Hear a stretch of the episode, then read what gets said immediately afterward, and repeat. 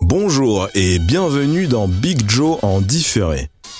Il y a un truc qui m'échappe chez Zaz. C'est que depuis tout ce temps, avec tout cet argent, elle pourrait pas s'acheter euh, du savon? Alors, est-ce que je peux faire cette blague? Non, parce que si ça pose problème, je ne la ferai pas. On est bon? Nickel.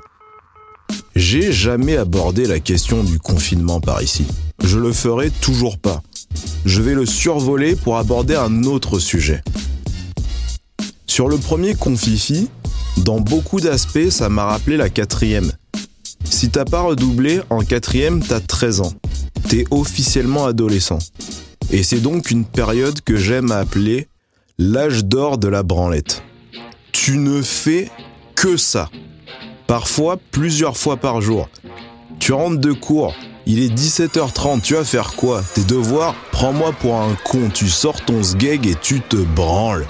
Le soir, avant de t'endormir, pareil. Pas trop le matin parce que les cours commencent à 8h, c'est trop tôt. Mais le week-end, c'est n'importe quoi. À l'époque, sur M6, il y avait Fan 2. Et même si des fois il y avait un peu trop de boys band et de Pascal Obispo, il y avait toujours Séverine Ferrer. À la coupure pub, on sait tout ce qui se passait. D'ailleurs, la pub, parlons-en. T'es innocemment devant les minicums. Entre deux programmes, 3 minutes de pub, t'as vu au moins 5 paires de nichons. On est en 98. Pour un oui ou pour un non, les femmes étaient tout le temps à poil. Encore Les pubs pour le gel douche, c'est légitime. T'es rarement habillé quand tu prends une douche. Moi, ça m'est arrivé qu'une fois. J'étais en coma éthylique et je m'étais gerbé dessus. Mais je réalise que je m'écarte du sujet. Un peu plus vicieux, t'avais les pubs pour le déodorant bourgeois. Moi, je connais plein de gens, quand ils mettent du déo, ils se mettent pas à poil. Je peux te donner des noms. Mais le plus gros abus, c'était les yaourts bio. La meuf, elle arrive de dos pour que tu vois bien son boule, puis de face pour qu'on voit le reste. Et elle mange son yaourt en expliquant les bienfaits du bifidus actif. Personne n'a oublié ces pubs. Mais surtout, personne ne mange de yaourt à poil. Toi, t'as 13 ans. Ça fait environ un an et demi que t'as réalisé que ce que t'avais entre les jambes ne servait pas qu'à pisser. Nous, on n'avait pas internet. Ce genre de pub, c'était notre Pornhub. Il y avait toujours un voici qui traînait avec du topless sur la plage. Mais la plupart du temps, on n'en avait même pas besoin. Un décolleté, ça te faisait deux semaines.